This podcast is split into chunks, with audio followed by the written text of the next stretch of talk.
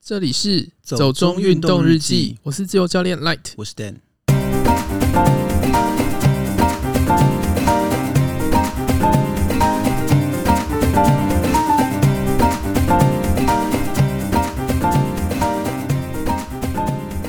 国流旅游泡泡首发团八十三名旅客裁剪结果阴性。为面子虚报体重导致判断失误，消防人员救援多花三倍时间。好像快要可以出国了耶！你真的这么乐观吗？ 我觉得好像还是要再观望一下吧。嗯，我而且最近好像有接到赖的假消息， 什么假消息？直接就讲假消息， 为什么？因为他就说什么呃，美国发明了一种口服液，然后反正就是可以对抗病毒这样子。嗯你说 COVID nineteen 的口服特效药吗？，对，听起来就有点假假的、然后说什么这未来会跟什么盘尼西林并列伟大的药物。好，我觉得听起来应该是 假的，不是很可靠。对消可息是来源是什么啊？对，然后我就很努力的想要去知道这个来源在哪里，嗯哼所以我就用了中英文去查，结果都没有查到东西。好，那大概百分之百是假的吧。 对啊，主要是说旅游泡泡好像也只有第一波的那个首发团是有坐满的嘛，嗯，后面的好像其实人并不多。那我今天看到一则新闻是讲说，华航这两天飞博流的班机只有两个人定位，所以他们直接就把那个航班砍了。我是觉得大家疑虑还是蛮多的啦。我觉得第一波里面好像是有看到一些本来就是要去整理店面的，要去开店业，面因为有蛮多台湾的潜水啊或者什么在那边有开店。原来如此，毕竟是潜水天堂嘛。但是我对啊不知道有台湾人在那边开潜水店欸呢、嗯，我觉得到处都有各国的人在那嗯边开吧， OK，因为那边其实算是蛮重要的潜水潜点嗯，然后像宫古岛，其实那边也是蛮多亚洲人开这种潜店的。哦，嗯原来如此，我还不知道呢。不过不管怎么样，还是希望说我们能够赶快回到可以重新出国的日 子啦，因为真的是还蛮想出国的。嗯，好，那第二则新闻呢？这个我觉得比较不解啦。一是我不解它的标题，二是我不解这件事情本身。就是标题是写说为了面子虚报体重，导致消防人员救援多花时间这件事。对。可是你跟我讲的时候，我就觉得有点奇怪，因为一是他朋友讲，然后嗯总共报了三个体重。对，因为其实它是发生在那个南横最近蛮红的野溪温泉，叫丽松温泉嘛。那里有一个还蛮陡峭的斜坡，所以有些人他们可能下去了之后爬不上来，嗯，就造成必须要申报救援一些这样子的状况。那这个案子是一个男性，他没有办法上去，所以他的朋友帮他叫了消防队救援。嗯一开始打电话跟消防队说的时候，是说是一个七十公斤的成年男子，然后后来到，然后是九十，然后对最后看到人是一百二。对，就等于多了一个人出来。对啊，那你小队编组已经派出去了，你也不可能临时又要增加支援什么，因为一可能是人力调度的问题，二是你难道又要再再等一段时间吗？不是啊，我是不懂，是他们朋友很不熟吗？就不知道，因为标题是写说他是为了面子，但是我们也不知道到底他的朋友为了什么面子问题需要跟消防队谎报体重啦，所以到底是不是这个理由我不知道。二是谎报理由这件事情，我觉得在请求救援上真的超级不明智的，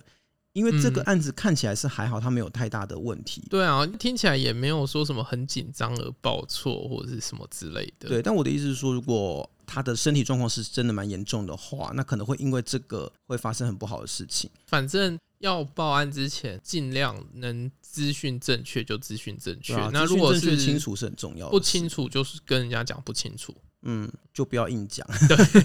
反正我觉得这个事情还蛮奇怪的。嗯，啊，当然还是希望大家出去都平安啦，就是嗯不要一直叫 救援，因为这两年救援人员真的很辛苦啦。是没错啦。可是我印象中好像有一个 CPR 专线。嗯打过去之后，嗯嗯，你如果不确定这个人要不要 CPR，、嗯，那你可以把这个人的状态形容给电话那一端的人哦知所以他道。可以及时做指导，就是对对对对对，哦这所我以还不就是知道基本上你们就是如果遇到很特殊的状况，反正就是先冷静，然后先打电话。嗯，冷静真的是最重要的。不过还是希望所有人就是出去玩都平安回家喽。嗯，那我们回到主题，今天要来聊聊奇来南华这条路线，还有它的五星级山屋。天池山庄好啦，其实五星级好像现在也越来越多了，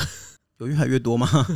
七卡也弄新了、啊。哦，对了，七卡山庄刚翻新，应该是还不错。听说里面设备都像什么睡袋，全部都是换一套新的。嗯哦，它里面有睡袋啊。嗯，他们好像也是可以租用睡袋的，哦，对，就跟天池山庄一样。不过天使山庄就是有一些睡袋比较旧，有一些比较新，这嗯样我就拿到旧的那 一个，你怨念很深哎、两个睡袋拿出来差很多哎、你的睡袋看起来就超暖超舒服的，然后我那个就是塌的，而且有一股臭味，哦，是还有哦臭它有味一个味道，就是你知道那种睡袋闷很久的一个味道，哦。那我好，觉得我的睡眠品质有一点受到影响。但不管怎么样啦，就是至少可以租睡袋这件事情，还是心怀感恩， 我就不用自己背一个睡袋上去。 嗯，对啊，因为天使山庄真的很方便，你可以订餐，你可以也可以住睡袋。那那你是不是想要买那个就是睡袋的保护层？哦，你说那个保护那一层吗？对，其实有想哎、我觉得如果在这种时候可以用，嗯，就只是多带一个东西而已。但之后可能还是会买个自己的睡袋啦。嗯，总之我觉得天使山庄真的算是一个服务蛮周全，然后设备都还蛮好的一间山屋啦。就是你想，你到海拔将近三千的地方，然后你还有冲水马桶。有自来水，可以吃热热的餐啊，什么东西的，我觉得这一切都是很不错的啦。对啊，讲到这个啊，我就想说，其实大家都会想要急着去撞那个天池山庄的热水，热水，你说他们餐后提供那个吗？对对对对，嗯但其实事实上是不用啦，因为你哦就是装他们水龙头开出来的水就好了。对，因为其实上去之前，我有跟一个在户外运动用品店工作的店员聊天，他有聊到说，他其实也刚好差不多跟我们同样时间要去起来南花，他就说，哦，那边的自来水其实就是可以喝的，因为他们接了自来水就是直接接山泉水， 对啊，如果你去问协作，他们也是说他们都喝那个水啊。 所以我一开始真的傻傻的，我有去问写作大哥，我说那这边有提供冷开水吗？他说你就去开水龙头喝就好了，我们也都喝那个，他一副很不屑的跟你讲，就觉得自己问了蠢问题。 哪来的商业团？可是其实还是蛮多人会把那个热水装到水瓶里面啦。嗯，可是如果你真的想要泡咖啡或什么的话，你就是带个保温瓶上去。嗯，我觉得这次没有带保温瓶有点失算，因为登顶完之后回来的那个点心时间是没有热水的。对，它只有两次供热水的时间，嗯，就就是第一天晚餐后跟跟早餐后。早餐后，所以如果你登顶回来，其实就已经没有热水，那水都冷掉了。嗯，我们那个时候就是很失算，没有没有事先拿保温瓶装热水，以至于想要泡咖啡跟热可可的时候没有热水可以用。对，有一点残念这样子。好啦，不管，但是我觉得天子山庄整体住起来的那个感觉是舒适的啦，嗯，也很方便。我觉得其实能够在高山上有这样的服务，真的已经非常造福山友这样子好了，那我们今天就到这里了， 啊。什么东西？ 什么？主要就是介绍山庄。不是吧？是不是弄错什么了？好啦，那我们就现在讲讲，就是起来前面那一段又臭又长的十三公里好了。呃，先说一下好了，其实奇兰南花的走法有好几种，有人走单攻，那我们走的是很典型的两天一夜行程，但是也有人会走三天两夜。对，单攻解释一下好了，单攻就是你走的比人家快的那种行程。对啦，就是你用比较快的速度在山上行进，然后一般来说是不过夜的行程。就是你当天来回，对，就你不需要去申请山屋啊，或准备过夜的用具。那一般来说都是轻装。对，那我们两天一夜是因为我们刚好有申请到天池山庄的住宿嘛。呃，三天两夜的话也没有不行，因为有人推荐三天两夜的走法。可是三天两夜，你要连续两天抽到在山屋里很难呢、欸对，，一是要连续睡到两个晚上真的很难。二是我觉得，如果你只想走奇兰南华，没有要走其他的山的话，三天会有点拖得很长。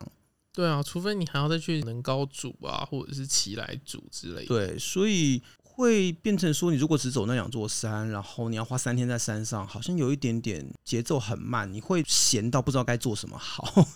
对啊，所以我自己觉得啦，以我个人的观点来说，我会觉得我还蛮推两天一夜的走法，嗯，节奏还蛮适中的，其实不会太赶，也不会太拖。走起来，我觉得整体来说蛮舒服的啦。对啊，而且我觉得两天一夜，反正重点就是要看那个黄金草原啊，嗯，单攻的话其实就看不到，单攻什么都看 不到。单攻就是从天黑走到天黑， 然后最漂亮的那个时候全部都错过，我觉得有点可惜啦。我觉得还是会看到那种夕阳的美景啊，就是看的东西不太一样。可是夕阳是你已经快要到登山口的时候了呢。哦，也是啦， 对啊，就是你已经过了山头，已经在下山，快到下面了，所以会变成说，我觉得如果你是真的对捡山头这件事情有执念的人的话。但是时间又不够，那当然体力足够的话也可以单攻。只嗯，是说，如果你是一个很喜欢看风景的人，我还是会觉得要留一点时间比较好啦。对啦，就是如果你真的只是单纯要收集百越的话，这条路线是蛮建议单攻的啦。是可以单攻，没有太难啦。嗯，就是上去，然后两座山头走一走，然后就两座百越 get 这样子。 对。如果是要完成第二轮，可以这样子。为为什么要完成第二轮？哎、有些人是要完成第二轮百越啊，可是我觉得应该是第一轮收集山头，然后第二轮好好看景吧。怎么会有人第一轮都已经收集到山头又看到景了，第二轮还要再去单攻一次？就是测试自己体力之类的吧。好吧，超越我的思考能 力。之前不是就看过陈彦博是直接跑上去雪山主峰还是什么之类的？对，那个人叫陈彦博， 那是另外一回事，另外一个世界的人好吗？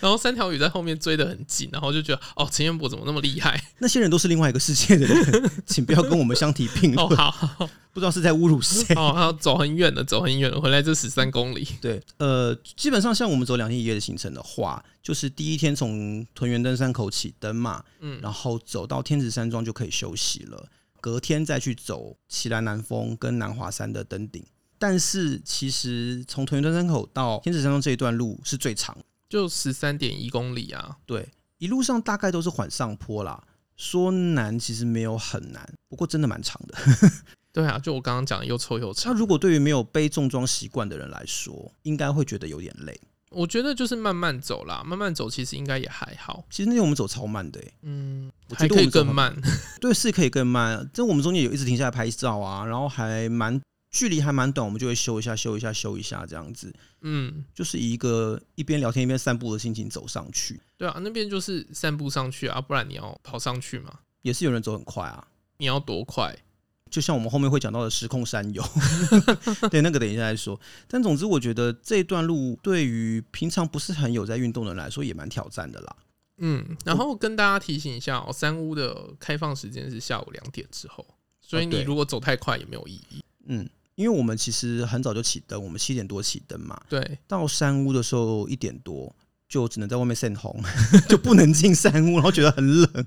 而且没有东西可以吃，我们整个没有带到食物，很失策。对，忘记带午餐了。我们有准备行动粮，但是完全忘记那天还有午餐要吃 这件事情。这次好像也是有点七零八落的装备，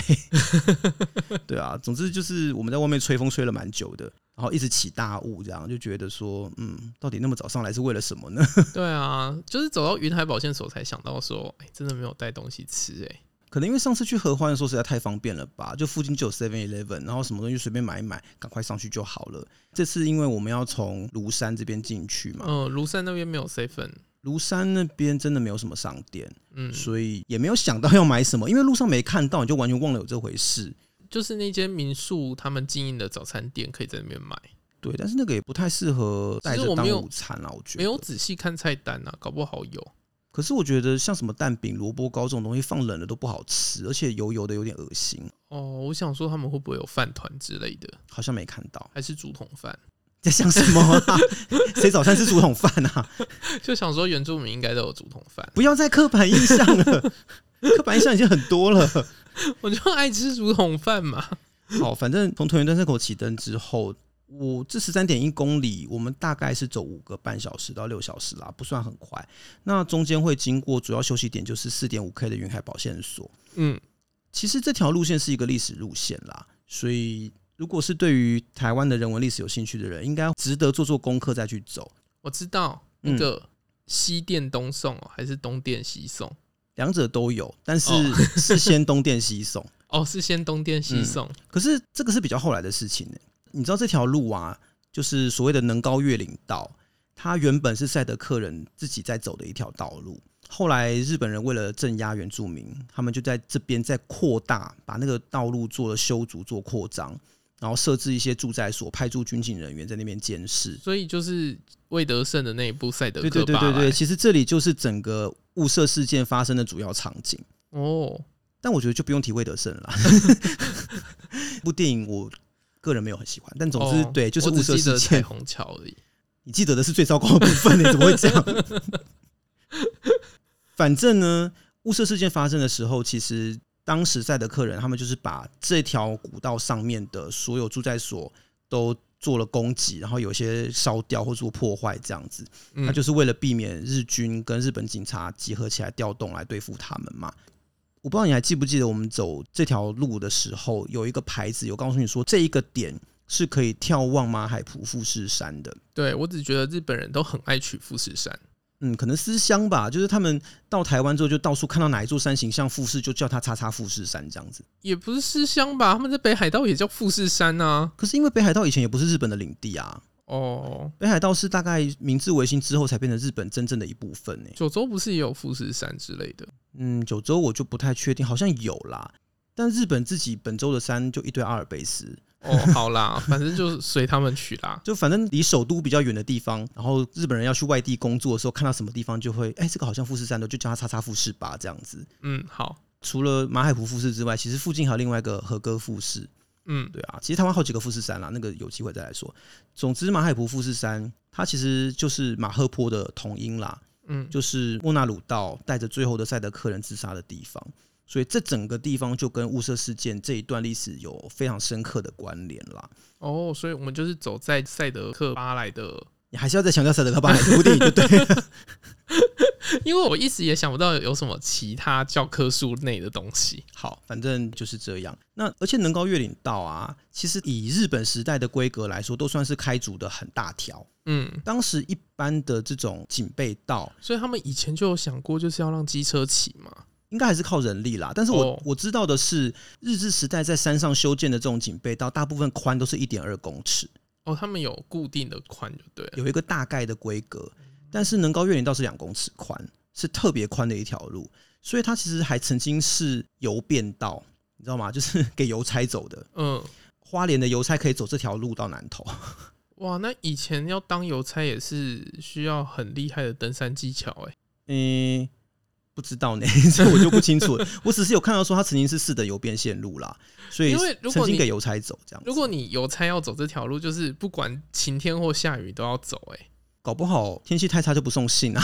哦这也是有可能的这吧？样子我吗不知道啦哦，还是我现在就是太习惯台湾邮务系统太方便了。有可能。总之，这条路它本来就很宽大，所以其实除了像雾社事件这个事情之外啊，在日治时代，它就是很多登山者喜欢的路线，因为它就是以风景秀丽出名嘛。所以我有看到超级多日本人来走这条路，然后有留下一些游记。不过以前真的很辛苦啦。我看以前那种住在台北的日本人要来走这个路，要先从台北车站搭火车到彰化二水，然后从二水换火车到南投，然后再换台车到日月潭，然后再换一次台车去雾社，然后从雾社那边走路到屯园登山口再起登。等一下我已经乱掉了，他们应该要写小抄吧？其实应该都有向导之类的带啦，哦因为我记得当时日本一般的人要去登这种山啊，呃，为了防范原住民的关系，所以其实他们都会有指定的警察或者是所谓的番界巡查去陪同，哦，所以他们的山岳会还是要有一个山向导之类的。应该会有，或者是这种驻扎在当地的一些警察的陪同啦，所以不能自己去登山。也没有不能登山，只是说可能这个地我我方的意思是说嗯自己去登山。应该是可以，只是看是什么山。哦，因为能高月岭道它本身是一条监控原住民的军事路线，所以可能又不太一样。因为我看台湾山岳会什么山都爬，嗯今天大家走的每一座山他们都在爬， 所以感觉是还好啦，没有那么多限制。嗯，所以我觉得这条路上其实充满很多故事啦。那战后它就变成你刚刚讲的那个东电西送嘛，嗯，因为日本人在二战末期，他们就想说要把东部多余的电力送到西部来用，就想说啊，这边就有一条现成的道路，我们就沿着这条路送电好了。然后就开始规划、开始设计，然后弄弄收集材料什么，弄半天。结果因为就打仗嘛，就也没钱，也没那个精力跟成本去搞这个，设计完就没了，没下因为文。是战败国。对，然后就到了国民党来接手之后呢，就沿用了日本人的这个想法，那就国民党来剪尾刀 啊！这就国民党专场啊。 哦，好，反正国民党沿用了这一个计划，然后就做了所谓的台电的东电西送工程，就是我们有去看那个光批八表碑嘛，嗯，其实就是在在讲这件事情啊哎、，他完全否定掉日本人做的事情。嗯这也很国民党啊。 哦， 好，你讲的每件事情都嗯很国民党。反正当初他们做这条线路其实也蛮辛苦的，因为我有看到当初他们对于台电工程人员的一些采访，因为嗯真的战后有很多年的时间，能高越岭古道是没有维修的，很多地方都崩塌或者是坏掉了，他们要先修路，然后靠人力把所有竹电塔的那些东西跟电缆用人力带上去，然后再架起来。所以那个过程其实很艰辛啦。那做好了之后是一九五一年嘛，嗯他们还有一个很盛大的通电仪式，还有像传圣火这样哦，搞得超级厉害的。他们从花莲先派东段的工程人员，然后拿圣火，然后健走到月岭点，就是光批八表背那边，那嗯边是现在的月岭点，嗯，然后再把圣火交给西段的工程人员，然后让他健走到南头去。为什么要搞工程人员？我也不知道，总之这件事情那时候还蛮轰动的，就是了，所以才会说这块光辉八表杯当时还能够让伟大领袖蒋先生亲自来题字，这样子。哦，好，对，总之这个地方有这样的一段历史啦。那只是说后来因为西部整个工业化都建立起来了嘛，西部的电厂也多了，不缺电了，反而是东部缺电，就用同样的线路把西部多的电送到东部去。哦，就变得后来你讲的西电东送。反正这段历史大概是这样，所以如果你今天是一个对台湾历史有兴趣的人的话，我觉得能高越岭古道很适合来走一走，然后读一点相关的资料，我觉得走起来会很有感觉啦。嗯，而且其实这条路也很多有趣的生态，像我们看到路上的解说牌都有讲说，你在这边可能会看到地质，我必须得说啦，嗯我觉得每次看那个解说牌啊，然后我就嗯心里就想说，这里人这么多，最好是看得到。我觉得，当然他们看到人可能会跑走，但是有时候真的可能看运气吧。因为我真的就有看到有一群人，他们去光批八表杯，就在光批八表杯那边遇到水路。可能他迷路了，呃，好啦，也不是没有可能。 对啊，反正就是有人在那边看到水路嘛，有人看到地质，然后其实可能也会有野猪或什么的。而且这里也是台湾的特有种山椒鱼生存的地方。嗯，只是应该都不太容易发现啦。三焦鱼真的很难看到。那我觉得这条路线是很丰富的，所以即使像我们遇到天气不好，可能觉得走起来很漫长，但是仔细想想，里面还是有很多有趣的事情。哦，我只有印象比较深刻的是能高瀑布啦，嗯，就是在快要到天池山庄之前，吊桥的旁边，对，吊桥旁，嗯其实那个吊桥就是给能高瀑布的吊桥啊，我们其实有走到能高瀑布的下面，有一个很漂亮的水潭。嗯如，果天气好的话，应该会很美的，对啊，应该就可以玩水，很冰吧？ 不管啊啦、那一定，反正有水一定要玩就对了。对果然是水男孩。 什么叫水南海啊？对啊，我觉得整体说起来，这一段路反而是这个行程里面比较吃体力的部分。其实隔天说真的，一早起灯去走起来南峰跟南华山都还好，尤其是南华山，南华山路线真的超级平缓的，南华山就是在散步啊，嗯，跟散步差不了多少，就是你骑来走累了，然后就南华山缓一缓，嗯，因为奇兰南峰还有一些比较陡一点点的下切跟陡上，那南华山完全没有。那我们比较幸运的是，就是在奇兰南峰最知名的金色大草原有让我们看到，对我就想到里面有一个团课，有一个女生，嗯，就在那边大叫说：“我有大警运。”然后嗯走了之后呢，真正的黄金草原就出来了。 对， 就是人真的不要立起立太早。说好的大景运，我们才是有大景运的人，好不好？ 其实我们也是本来想想就是赶快拍，赶快就走，嗯因为想说还有南华山。，对啊，可是因为他们实在占据那个三角点跟牌子太久了，对我们一直拿不到那个 拍子拍照，一直等等很久。但是我觉得就是意外的，反而让我们看到那一天最好的景，嗯，那一天就是刚刚好那个时间太阳出来，而且刚好团客差不多都离开了。嗯，所以变成说，那个时候还留在奇兰南峰的人并不是太多，就变得很好拍照。嗯，而且其实出发之前啊呢、我们真的超担心的欸，因为从大概出发前两个礼拜，我就一直在看气象 A P P，全部都是阵雨啊，对，就是一直看起来降雨几率都很高，尤其是中央气象局的那个 App，一直给我显示会下雨，会下雨，会下雨，会下雨，对，然后前一天是八十趴，对，就想说完了，上去大概什么都看不到，还好有拜土地公，真的， 讲的好像土地公管天气一样，因为到四点五 K 云海保线所之前，有一个土地公庙。它是过去台电人员他们会拜的，嗯，那我们在那边有稍微的祈祷一下，这样。就是希望能顺利走完就好。对啊，但总之我觉得，嗯，上山一切都很顺利，所以下山的时候还是有特别再回去拜一下。下山也很顺利，下山也一切都很顺利啊。对啊，就是说隔天会下雨，结果我们都没有淋到半地雨。其实我们真的从头到尾没有遇到下雨，嗯虽然有遇到白墙，可是我们最想看的景有让我们看到，嗯，我对，觉得真的超幸运的。只是很可惜啊，南华山整个太白了。奇兰南风有让我看到，我已经很满足了， 因为真的本来是带着一个什么都看不到的预期心理上去的。嗯，至少二折一有看哦到一。对我有看到一个，我就已经超满意的。而且其实那时候在天池山庄跟我们睡同一间的另外两个山友，他们就是觉得天气太差，不想出去。嗯，然后就觉得嗯，还好我们有出去。 对啊，就是觉得这次上山真的是觉得运气还不错啦，对，也蛮开心的。因为金色大草原在晨光照射之下，真的超级美，那个美是我形容不出来的。而且那个就是只有一开始的黄光的色调嗯才有这样的金色大草原。当它太阳升到很高，其实又看不出来其了。实差不多到七点的时候，那光的色温就已经变高了，对，所以那个草原看起来就是比较偏绿，而不是偏黄。嗯，而且说实话，奇莱南峰顶上的展望是很好的，周边所有山都看得很清楚。 嗯，好，那时候云海也很漂亮，反正一切都很棒，就觉得很开心。然后南湖山就觉得哦，没关系，没关系，OK 的。反正很好爬。就是走走走走走走到南华山，然后走到三六点之后，哦，拍个照好可以走了，这样子， 没有什么其他的要求。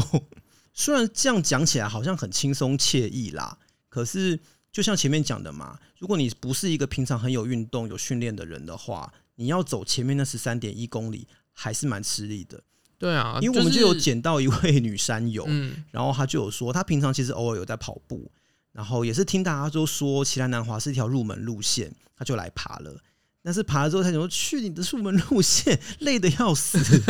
所以我觉得，真的如果有心想要爬的话，还是最好先做一点锻炼，做一点基本的体能上的规划比较好啦。嗯，我觉得最重要就是你要先训练你的有氧能力，嗯，心肺方面，对，然后还有你的负重能力，嗯，因为虽然说我们如果跟山庄订餐，然后租睡袋的话，你的背包并不会真的太重。对啊。可是你还是要带自己的餐具啊，嗯什么之类的。还是会有一定的重量啦，不会是真的是轻装那个状态。嗯所以，大部分人基本上都还是带大包包的，除非你是单攻。如果你平常没有在训练负重的话，也会比较吃力。对，那你有觉得怎么样的训练方式会比较好吗？就我刚刚讲了，第一有氧嘛，那就是平常跑步的训练一定要有。对，如果你真的没有时间跑步的话，就是平常做一些 HIIT，嗯呃，高强度间歇。对，你觉得像这种快速提高心肺冲击力的运动会比较合适吗？我是觉得你可以偶尔做一些这个，因嗯为间歇是一定有帮助于你心脏的强度增强，这嗯样子。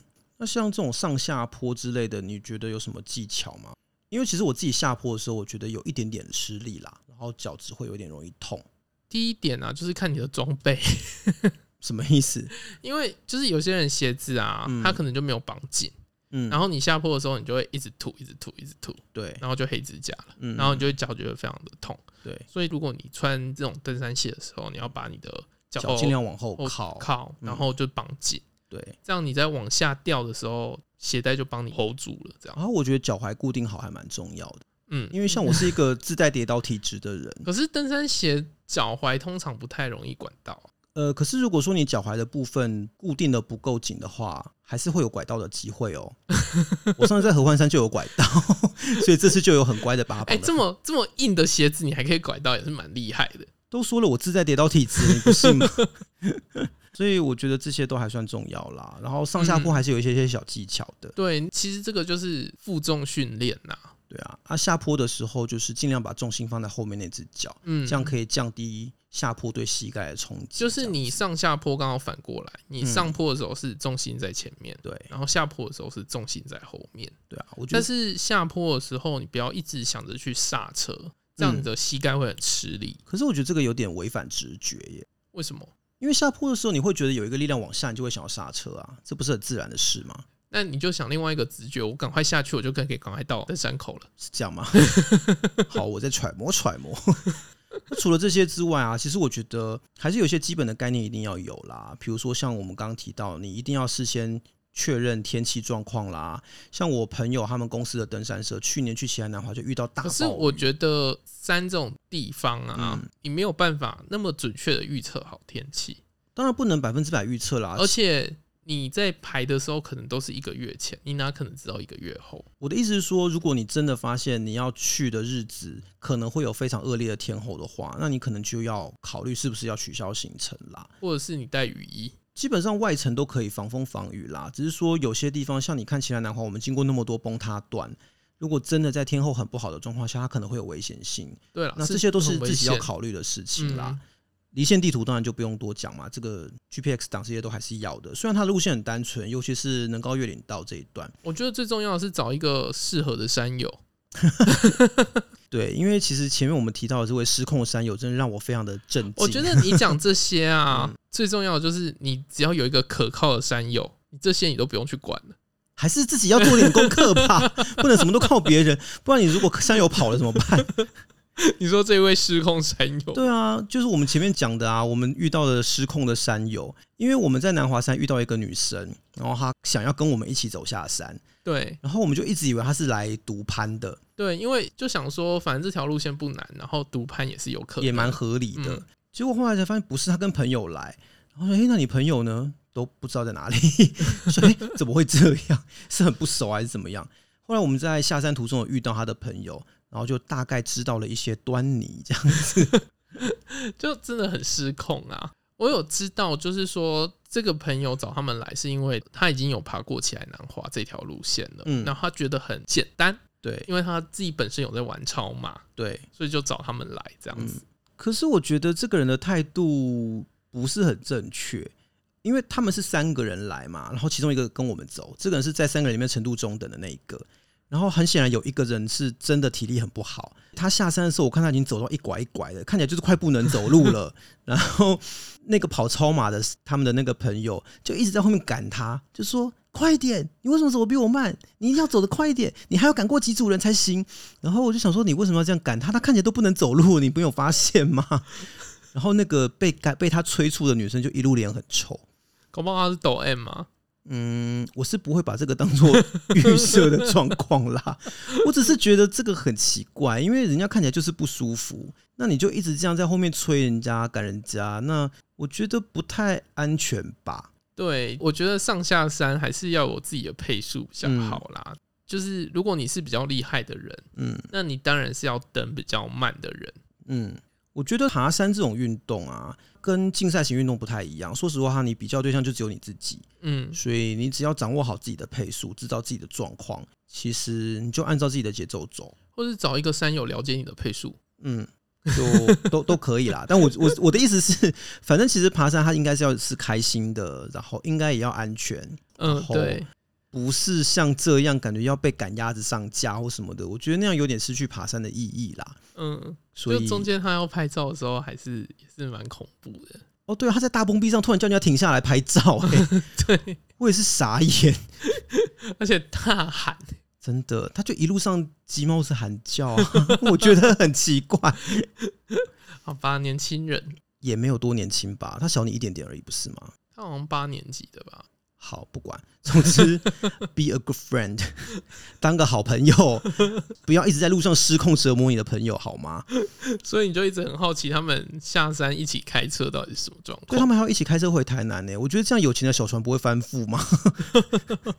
我我真的觉得这是我至今为止看过最奇怪的一个状况。好啦，整体来说，我觉得奇兰南华的难度虽然不高、啊嗯，，它没有什么技术判断的成他分，就是践行啊。对，比较像是中高海拔的践行，但是它的景色又非常的好，确实是适合入门者的路线。但是这个入门者不表示你什么都不用准备，一些基本的上山的观念跟体能训练都还是要有的啦。不然的话，其实你也没有办法好好的走完这样的行程，然后好好的有那个心情来欣赏山上的风景。对啊，那如果真的你都很懒得做这些，那你就找商业团，商业团就会把注意事项全部直接送给你。嗯，而且有一个向导带着你，然后基本上只要他是一个负责任的向导，不会出什么大问题。对我们这次就遇到那个啊，台湾三六嗯八，然后他们就是走的比较慢， 真的走超慢的，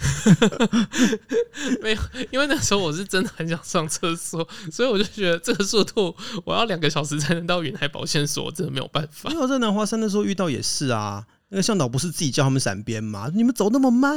让人家先过。 对啊，我觉得那个向导大哥也是蛮有趣的，所以我觉得虽然依照我自己的感受，我觉得这不是一个特别需要去跟商业团的路线。但如果你是真的很新的新手，然后对自己也没有什么太大的信心的话，我觉得跟商业团也没有什么不可以啦。嗯总之，量力而为，然后注意安全，愉快的享受山上的时光是最重要的。对啊那今天就到这边吧。嗯，如果你喜欢我们的节目，记得按下订阅， Apple Podcast 用户欢迎帮我们五星吹捧一下，也可以在 Facebook 或 Instagram 搜寻“手中运动日记有任何问题都可以私讯或留言给我们。”。好，谢谢，拜拜拜